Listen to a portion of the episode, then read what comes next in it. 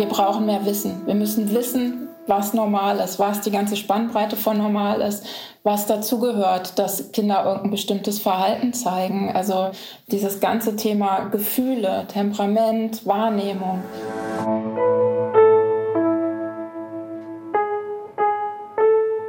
Eltern ohne Filter. Ein Podcast von Bayern 2.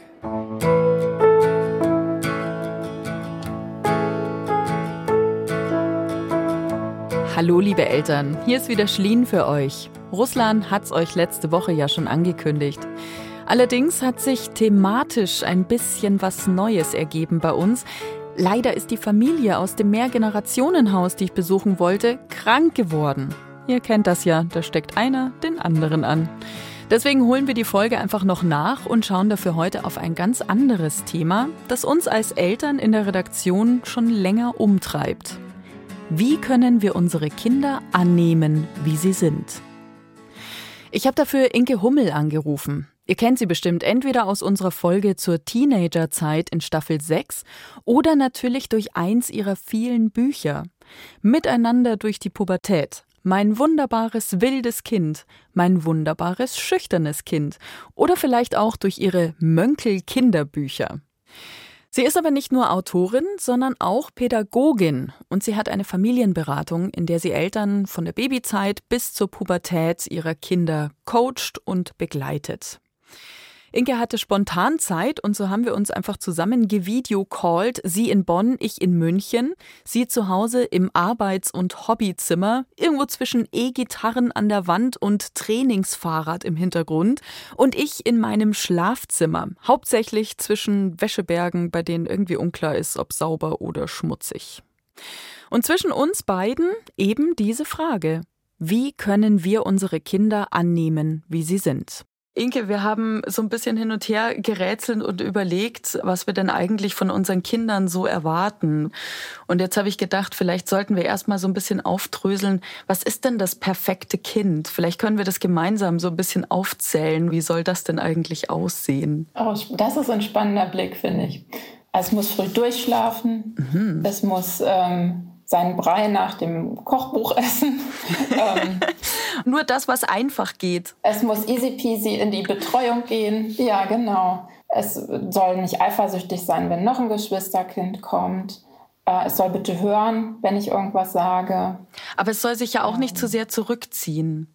Also es soll ja schon auch noch präsent sein, sodass man es nicht vergisst. Weil ich glaube, so ein, so ein Kind, das sich dann ganz arg zurückzieht, das ist dann natürlich auch nicht so super, ne? Ja, ja kommt drauf an. Ne? Also wer will ein perfektes Kind? Das ist, äh, ist ja so, ne? wo, wo hätten wir es gern einfacher?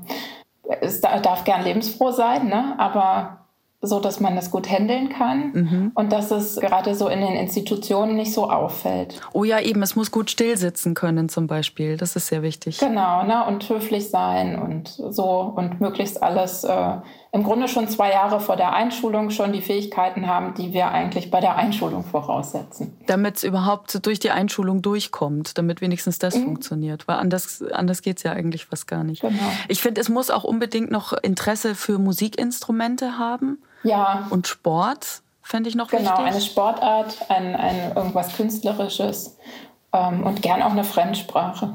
Aber vielleicht nicht so, nicht zu viele Hobbys, so dass ich auch nicht die ganze Zeit durch die Gegend fahren muss und irgendwie das nee, alles stimmt. in so Sich alleine beschäftigen mhm. in seinem Zimmer, das wäre auch schön. Ab wie vielen Jahren sollte sich das Kind alleine beschäftigen, idealerweise? Ich glaube, so ab sechs Monaten vielleicht. Ja. Könnt schon mal so ein Puzzle für eine halbe Stunde machen, oder? Ja, genau. Spätestens. Finde ich gut. Das ist doch alles nicht zu viel verlangt. Ja, so ein bisschen Mitarbeit.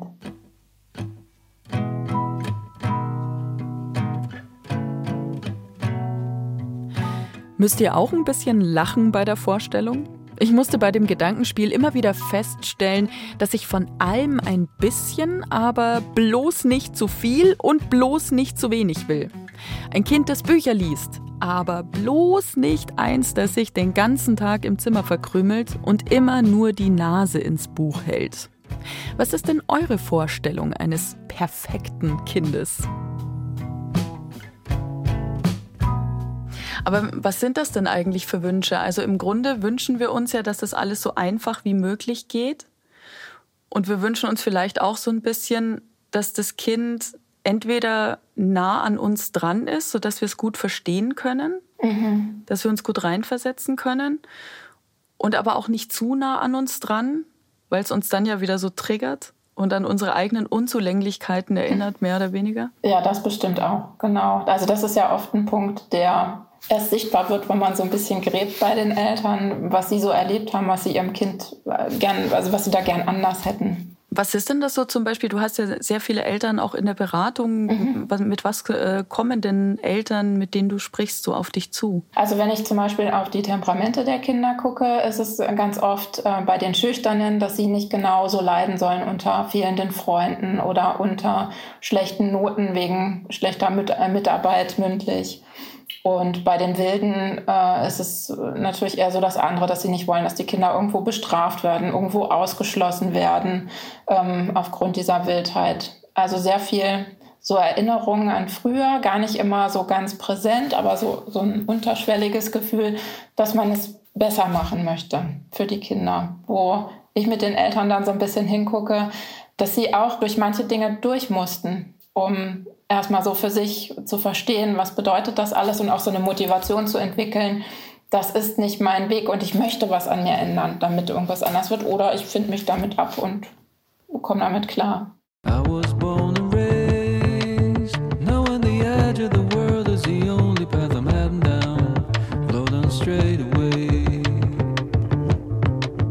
Was würdest du dann sagen auf die Frage, warum erwarten wir das eigentlich alles von unserem Kind? Ja, das, was wir am Anfang jetzt so, sehr lustig aufgezählt haben, das ist ja so ein bisschen, kommt, glaube ich, zum einen oft aus, aus einer Überforderung heraus, dass wir eben sehr viel schaukeln müssen oder auch schaukeln wollen, so im Alltag mit äh, Job und Kindern und Partnerschaft und Hobbys und Selbstfürsorge und was da so alles ist.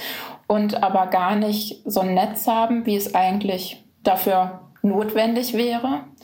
Also irgendwie passt das alles nicht so ganz zusammen und dadurch haben wir selber so einen Druck, den wir dann auf das Kind geben, weil dann können wir gar nicht so gut damit umgehen, wie Kinder eigentlich sind. Wir haben also Druck und den geben wir ans Kind weiter. Warum kannst du nicht einfach funktionieren? Das ist, glaube ich, das eine. Und das andere ist, dass es aus bestimmten gesellschaftlichen, institutionalisierten Abläufen kommt. Sobald die Kinder im Kindergarten sind, ähm, gibt es diese Entwicklungsberichte, wo die an irgendwelche Tabellen passen müssen. Eigentlich vorher schon im Untersuchungsheft beim Arzt. Beim Kinderarzt. Mhm. Ja, genau. Und dann in der Schule gibt es die Zeugnisse mit äh, manchmal Textbausteinen, wo die Kinder irgendwie reinpassen müssen. Und das will ich auch gar nicht irgendwelchen Einzelpersonen anlasten oder so. Es muss in diesem System irgendwie funktionieren, dass ich 30 Kinder bewerte, ähm, dass ich nichts übersehe. Ähm, da steckt ja viel im Grunde guter Anspruch auch dahinter, ne, dass Kinder frühzeitig in irgendwelche Fördergeschichten kommen können, wenn im Kindergarten schon was auffällt. Aber das ist alles sehr, wie das immer so ist, sehr entindividualisiert. Ne? Man muss in dieses Raster passen.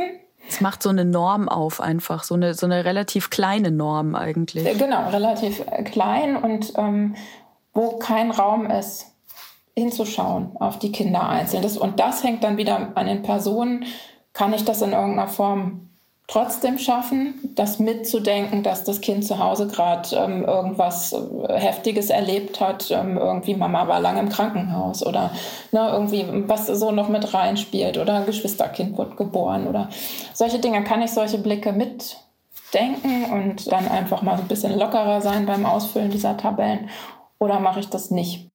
Ihr kennt die auch, diese Tabellen, diese Fragebögen, diese Bewertungsbögen vom Kinderarzt, aus der Krippe, aus dem Kindergarten. Ganz gerne auch anfangs mit so Smiley-Gesichtern, die ganz rot und traurig sind, wenn was nicht passt. Das Kind spielt beim Mittagessen mit den Nudeln. Das Kind singt beim Morgenkreis nicht mit. Das Kind sitzt beim Vorlesen nicht still. Wir wünschen uns Erziehende, die unsere Kinder zwar sehen, aber manchmal auch einfach lassen. Nur das ist für die natürlich auch nicht so einfach, denn auch die stecken in Bewertungssystemen und Lehrplänen fest. Dabei ist, sagt Inke, viel mehr normal, als es eben in der Tabelle steht. Das ist das, was ich halt in der Beratung oft sehe. Dass Eltern aus dem Kindergartengespräch kommen, manchmal zwischen Tür und Angel, Kind noch am Bein, hört mit. Mhm, das ist das Schwierigste. Ne, irgendwer hat dann gesagt, das ist ganz komisches Verhalten, das ähm, müssen wir mal gucken, könnte Autismus sein. Mhm, mh. Und mit sowas gehst du dann nach Hause.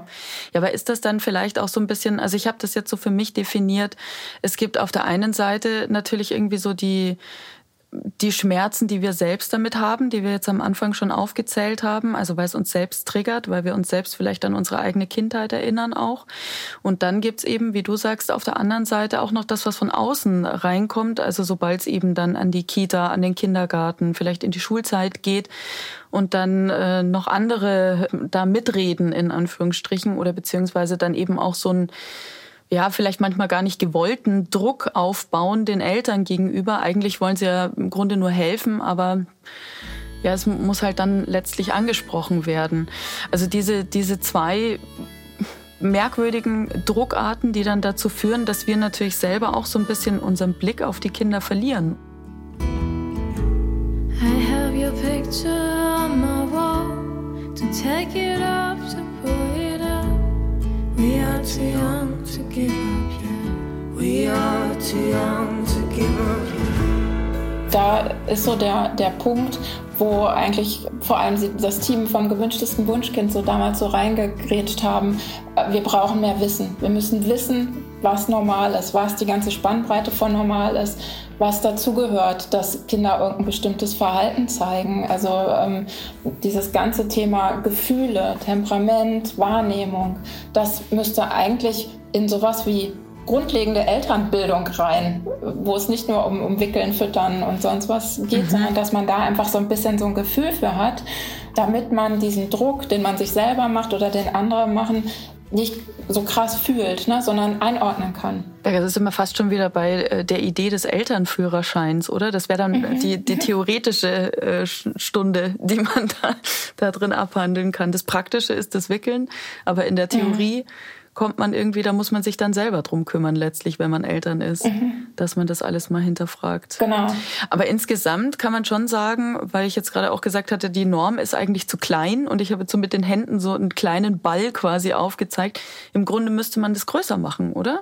Mhm. Genau, das ist ähm, seit einigen Jahren in der Pädagogik, die ich so mitbekomme ähm, und die mich auch so interessiert, das Thema im Grunde. Ähm, Nora Rindauer hat da sehr stark mit angefangen, mit den gefühlsstarken Kindern, dass man einfach hinguckt, dass es ähm, physiologische Gründe dafür gibt, warum Kinder sich auf eine bestimmte Art und Weise verhalten und dass es ähm, gute Wege gibt, wie man sie begleiten kann, damit sie auf eine gesunde Art damit umzugehen lernen.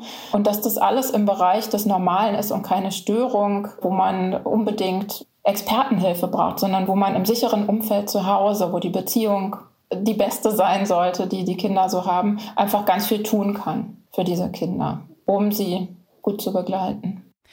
Wer von euch sich schon richtig viel mit dieser Elterntheorie beschäftigt hat und auch das gewünschteste Wunschkind und alle Bücher von Nora Imlau gelesen hat, der kann die nächsten Minuten vielleicht auch eigentlich skippen. Im Grunde geht es diesen Expertinnen in den letzten Jahren nämlich häufig darum, den Blick zu weiten auf Kinder. Kinder weniger in von der Gesellschaft vorgegebene Normen zu pressen, wie es ganz lange gemacht wurde, notfalls sogar mit Gewalt. Die Vorstellung davon zu erweitern, was normales kindliches Verhalten ist oder sein kann. Und das wissenschaftlich untermauert, mit Ergebnissen aus der Hirnforschung etwa. Und so wollen sie auch dafür sorgen, dass auf den ersten Blick problematisches Verhalten nicht gleich pathologisiert wird. Ein Kind, das nicht ins System passt, braucht nicht automatisch eine Diagnose. Na, ich will gar nicht ähm, sagen, dass da Diagnostik oder so oft Quatsch ist. Es gibt Punkte, wo das einfach sinnvoll ist und ähm, wo man auch die Hilfe von außen braucht. Aber ich glaube, dass man vieles zu Hause erstmal anders starten kann, was im Moment noch nicht so gemacht wird, weil uns das noch nicht so bewusst wird, was, was dahinter stecken kann bei den Kindern an Temperamenten und was sie sinnvoll von uns mitbekommen können, an, an Vorbild und auch an, an äh, bewusstem Lernen, um damit umzugehen, wie sie eben sind.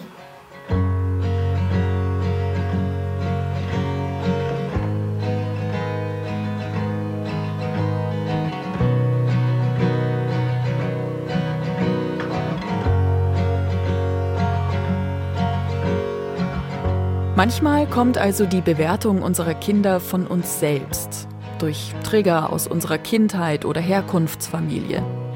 Manchmal kommt sie von Institutionen, Krippe, Kindergarten, Schule. Aber manchmal ist es ja auch so, dass man das im Gespräch mit anderen Eltern schon so merkt, sei es jetzt Freunde, Bekannte oder Elternabend, wie auch immer ich habe manchmal so ein bisschen den Eindruck gehabt, ich beobachte da Familien mit Kindern, die wirklich perfekt sind. Also die halt dann so ganz tolle Sachen machen, so irgendwie der Sohn, der dann Interesse an Fechten hat und dann da total mhm. drin aufgeht. Und ich dachte mir immer so, warum habe ich das denn nicht gecheckt, was eigentlich so das Interesse meines Kindes ist? Hat es vielleicht einfach kein Interesse? Warum hat mein Kind kein Interesse? Was ist mit diesem Kind los schon wieder? Mhm. Wieso funktioniert es nicht? Und ja, das andere Kind ist dann vielleicht auch mal so ein bisschen wild, aber es fällt dann nicht so auf und man hat irgendwie das Gefühl, ach, bei denen läuft alles irgendwie rund und da ist irgendwie alles super sind wir da vielleicht irgendwie als Eltern zueinander nicht äh, gnädig oder ehrlich genug? Also gnädig jetzt würde ich sagen von meiner Seite, dass ich sage, naja, die haben auch ihr, ihr Ding, mhm. das irgendwie vielleicht irgendwo stolpert und hakt und nicht so super funktioniert. Und, und dann aber auch auf der anderen Seite ehrlich genug, dass man da halt auch mal drüber spricht und dann sagt, hey, du, bei uns ist auch, mach dir da mal keinen Kopf.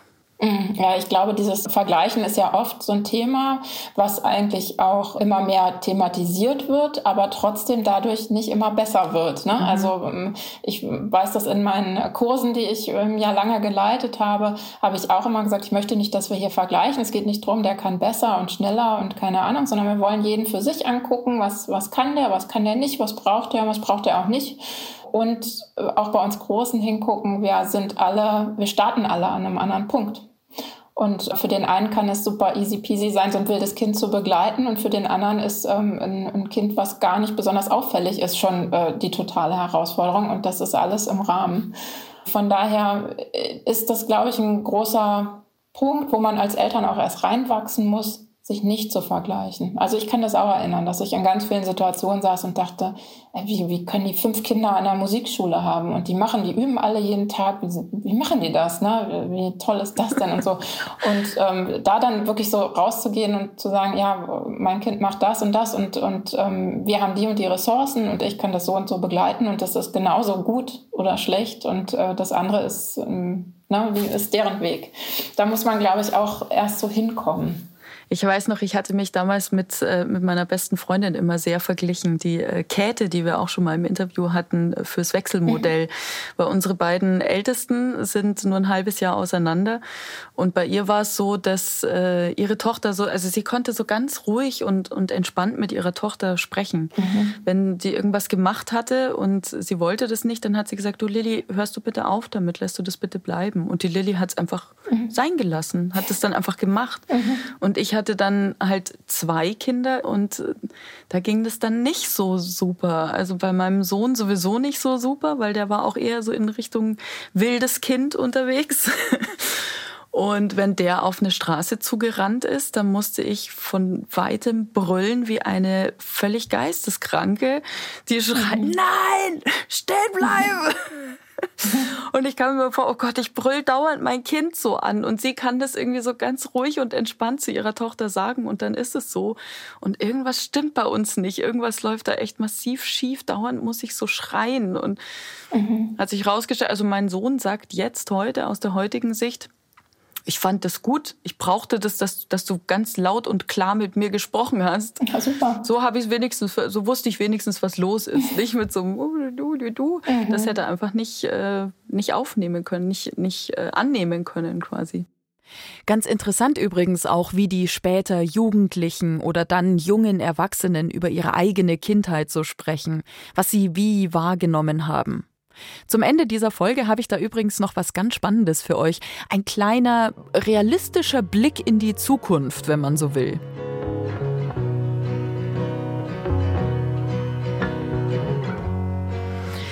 Aber wir versuchen natürlich auch selber immer so ein bisschen den, den Eindruck zu vermitteln, dass doch alles okay ist, dass das doch alles schon mhm. irgendwie ganz gut läuft und, und auch so ein bisschen, manchmal rechtfertigen wir uns auch für unser Verhalten. Ich habe jetzt zum Beispiel auch gerade gesagt, äh, mein Kind, der, also mein Sohn, der ein bisschen wilder unterwegs war eher, um, um ihn besser, um ihn dir besser nahezubringen, um ihn dir besser zu beschreiben im Grunde.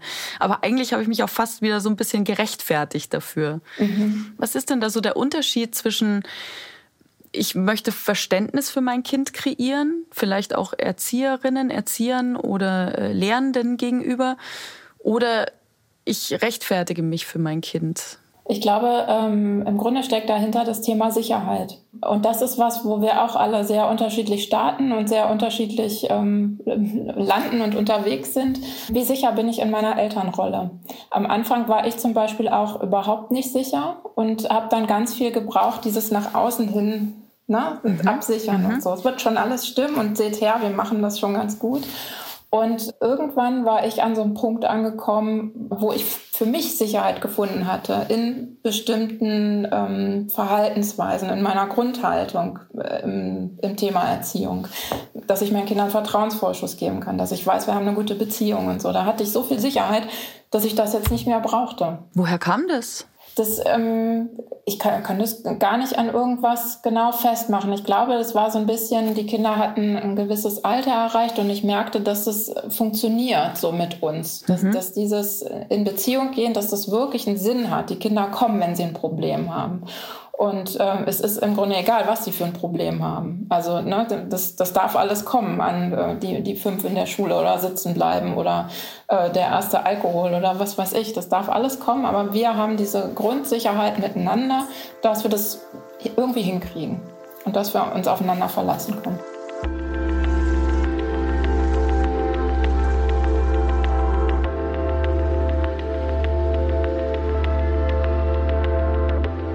Das klingt beneidenswert. Fühlt mal in euch rein. Das habt ihr nämlich auch. Ich bin mir hundertprozentig sicher. Und wenn es nur in bestimmten Bereichen ist. Aber ihr wisst bei manchen Fragen ganz genau, wie ihr sie für euch und eure Familie beantwortet.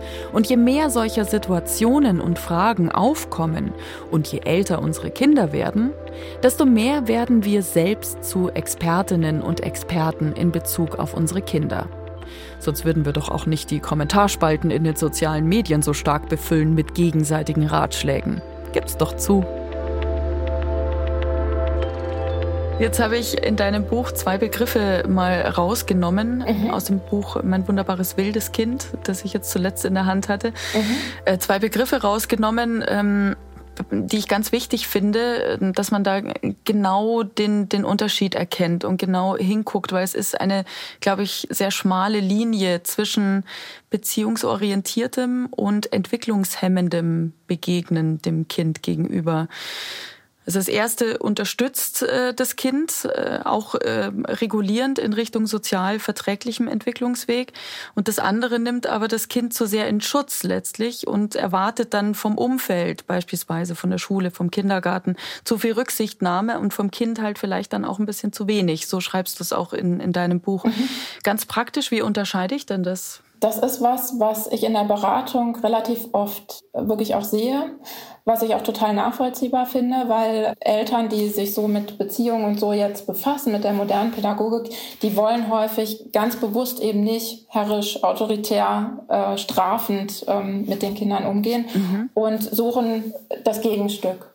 Und da fällt es manchmal schwer, zu sehen, dass zu dem Gegenstück auch gehört, dass die Kinder durch manches alleine durch müssen, um es zu lernen. Du hast es auch am Anfang schon gesagt, ne? dass man mal durch muss durch bestimmte Sachen. Ne? Genau, ja, genau. Und dass, dass eben auch Konflikte und, und Streit und so dazugehören und auch mal aushalten und dieses, ähm, da ist nicht immer Harmonie. Wir sehen nicht immer aus wie, wie in der Margarine-Werbung äh, am Wochenende, ne? sondern es ist ganz viel einfach in Bewegung, ganz viel Emotionen sind da von allen Seiten.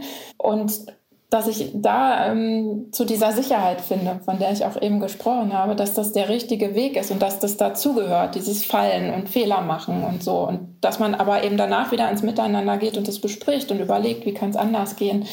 Das ist der Punkt, wo ich die Eltern versuche in der Beratung hinzubringen, damit sie eben nicht in dieses überbehütende, überfürsorgliche fallen und äh, Dinge vermeiden und dadurch für ihr Kind ja so auch Lernsituationen im Grunde vermeiden und es dadurch in seiner Entwicklung schon einschränken können.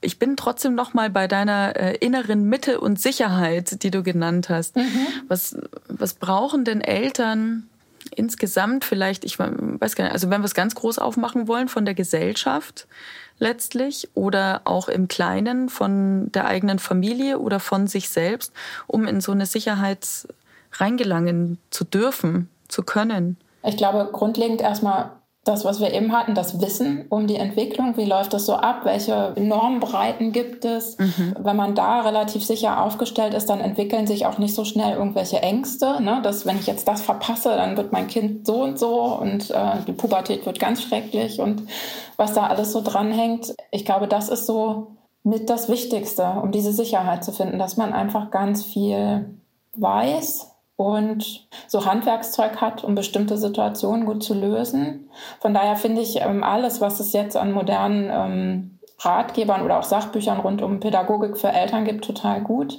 Und fand es ganz spannend, äh, neulich mit jemandem zu sprechen, der ähm, sehr auf der Kindergartenseite unterwegs ist und sagte, ich habe immer das Gefühl, die Eltern sind viel aufgeklärter als das Personal, weil das einfach noch so wenig in der Ausbildung stattfindet. Es gibt ganz viele, die da sich auch schon äh, mit befassen oder das auch als, als Herzhaltung mitbringen in den Job aber an vielen Stellen eben nicht. Da ist immer noch dieses, ne, wenn das Kind die Kindergartengruppe sprengt, ist die einzige Möglichkeit, es draußen alleine auf die Bank zu setzen. Mhm. Oder es darf nicht mehr in die Bauecke für eine Woche. Ja, mhm. genau. So, ja, ne? Oder in der Grundschule dann nicht in den Sportunterricht. so, so gibt es überall noch. Ja. ja, das ist bestimmt was, was ich denke, was noch viel mehr auf die andere Seite einfach muss. Nicht nur an den Eltern hängen, sondern auch ähm, in, in, Kindergärten und Schulen und ähm, auch sonstige Freizeitinstitutionen wenn man einen Trainerschein für irgendwas macht oder so mit rein muss. Es hängt alles an Beziehung und an, an dem grundlegenden Wissen um Entwicklung. Feels like on a skydive. We're so high, high, reaching the sky. Kann das irgendwie auch tatsächlich so ein bisschen der Grund sein, warum äh, die Eltern heute als anstrengender wahrgenommen werden? Oder dann so als, als Helikoptereltern? Weil sie halt einfach auch eine, eine gewisse Kompetenz jetzt mittlerweile schon mit sich bringen. So habe ich es noch gar nicht gesehen. Ähm, ich habe das, äh, diese äh, Theorie auch schon mal gelesen. Ähm, ich weiß nicht mehr, ob es in der Zeit oder in der Süddeutschen war, dass das durchaus an vielen Stellen tatsächlich so ist, glaube ich. Ne? Das wird dann immer schnell so abgetan und lächerlich gemacht. Das Kind mhm. wird so ein super Projekt von den Eltern, man stürzt sich da so rein und so. Aber es ist ja so, die ersten Jahre sind so relevant und ähm, die Familie ist, ist der zentrale Punkt, wo die Kinder das meiste lernen und mitnehmen.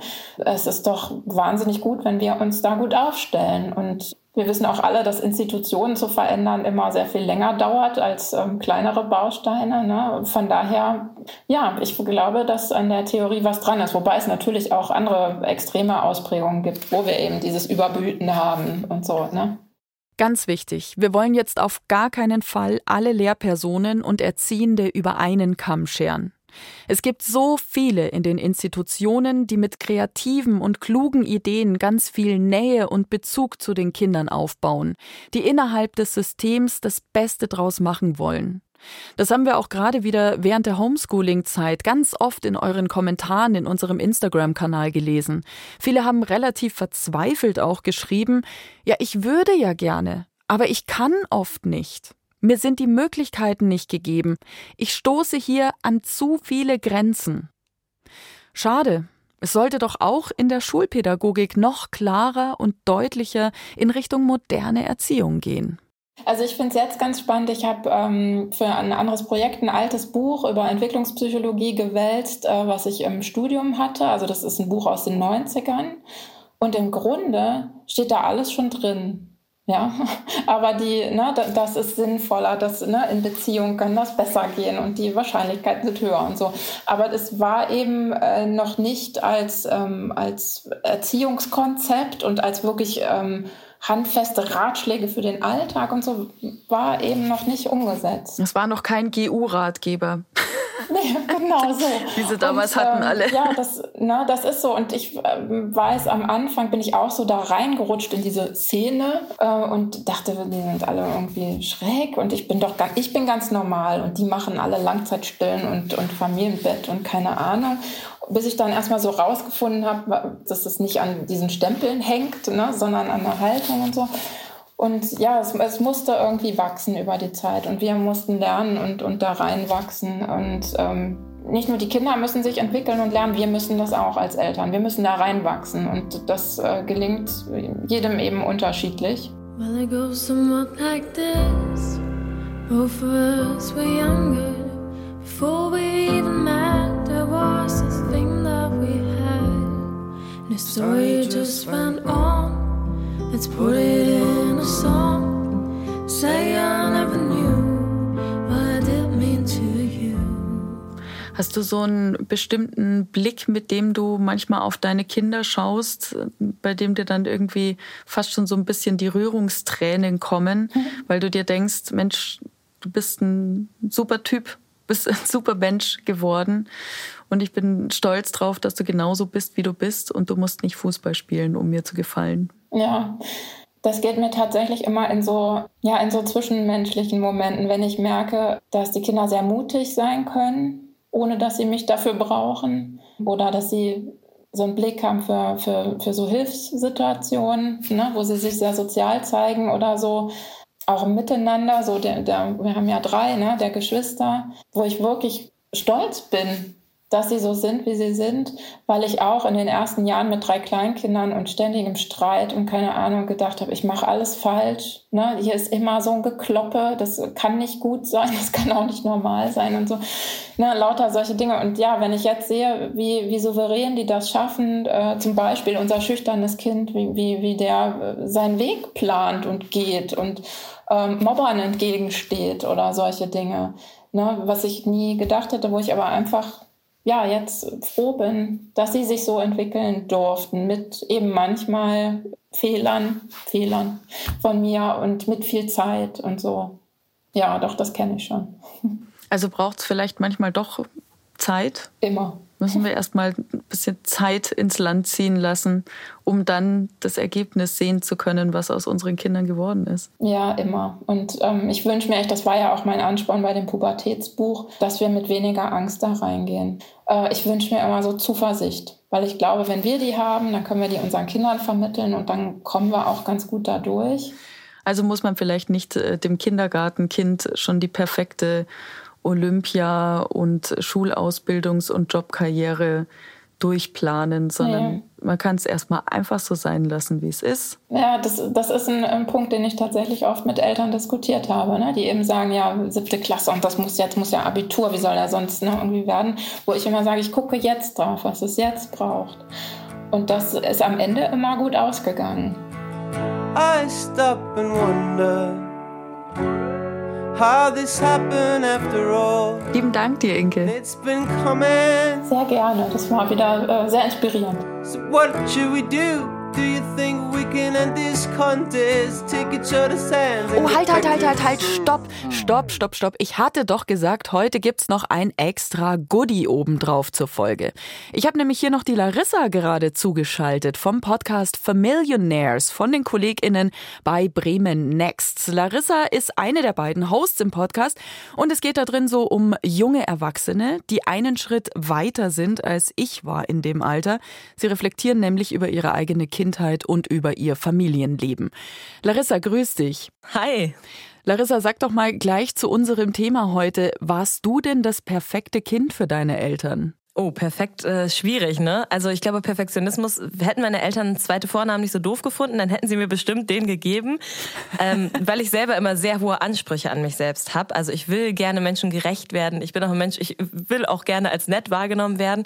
Und gleichzeitig war ich für meine Eltern, glaube ich, einfach ein sehr wildes Kind. Also ich war schon immer sehr extrovertiert, ich war sehr laut, ich hatte immer eigene Pläne und Wünsche und meine Eltern haben das aber immer sehr gut angenommen und haben dann gesagt, okay, egal wie bescheuert die Idee jetzt ist, ich wollte zum Zirkus. Dann sind sie mit mir zu so einer Zirkusschule gefahren und dann musste ich da vortouren. Dann wollte ich irgendwie, als ich ganz klein war, mal bei dieser Fernsehsendung mitmachen. Ja. Ähm, Kinderquatsch mit Michael. Ich habe das Video gesehen in eurem Instagram-Kanal bei den Familionärs. Es ist großartig. Ja, heute ist mir das sehr unangenehm. Aber als Kind war mir gar nichts unangenehm. Und meine Eltern haben wirklich immer versucht, auch wenn wir nicht viel Geld zu Hause hatten, mir jegliche Träume und Wünsche irgendwie zu erfüllen. Und haben gesagt, okay, wenn das jetzt deine neue Mission ist, dann stehen wir da auf jeden Fall an deiner Seite. Das ist doch schon mal schön zu hören oder gut zu wissen. Also das heißt, du bist äh, durch deine Eltern auch bestärkt worden, einfach in allem, was du ausprobieren wolltest. Ja, ganz viel tatsächlich. Und gleichzeitig haben sie aber auch schon die Ansprüche gehabt, so ja, aber mach was Richtiges im Job, also mach schon was, was dir Geld einbringt. So sei nicht diese Person, die so am Hasseln ist wie wir. Also da hatten sie schon auch den Wunsch, dass ich etwas mache, womit ich nicht so hart für mein Geld arbeiten muss und was mir vor allem auch Spaß macht. Und deswegen bist du jetzt Podcast-Host. Ja, genau, und Radiomoderatorin. Auf der anderen Seite hätte meine Mama eigentlich gerne gehabt, dass ich Lehrerin werde. Am besten Latein und Englisch. Oh. Ja, das ist es nicht geworden. Oh, oha. Ähm, aber wo wir gerade bei der Schule sind, wie hast du denn selber so den Druck oder die Ansprüche aus Kindergarten und Schule empfunden? Weil du sagst, du warst auch eher ein wilderes Kind. Ja, aber irgendwie deswegen hat mir das, glaube ich, Spaß gemacht, weil mir das so ein bisschen Struktur gegeben hat und man hat ja immer wieder seine Freundinnen und Freunde gesehen. Also eigentlich habe ich mich da ganz wohl gefühlt. Also war, warst, du, warst du nicht diejenige, die angeeckt ist? Wild und laut, aber nicht aneckend. Wie hat das denn funktioniert? Offensichtlich muss man nach Bremen ziehen. Ja, tatsächlich zur Schule gegangen bin ich im Ruhrgebiet. Ähm, ah. Und da haben ja viele Menschen eine laute Schnauze ah. und sind sehr ehrlich. Und deswegen hat das irgendwie ganz gut, glaube ich, ins System gepasst. Und ich war auf jeden Fall auch sehr äh, strebsam und sehr ehrgeizig. Also ich glaube, da hat es wieder zusammengepasst damit, dass ich sehr hohe Ansprüche an mich habe. Und deswegen wollte ich auch gut sein in der Schule. Und äh, das hat vielleicht ein bisschen mein anderes Temperament so gebremst. Jetzt ist es auch noch standortbedingt, um Gottes Willen, was aus unseren Kindern wird. Vielen lieben Dank dir, Larissa. Liebe Eltern, hört mal rein bei unseren KollegInnen vom Podcast Familionaires von Bremen Next. Ihr habt Larissa gerade kennengelernt.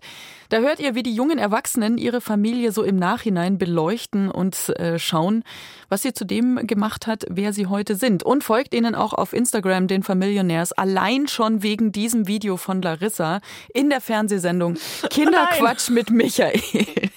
Danke dir, Larissa. Gerne.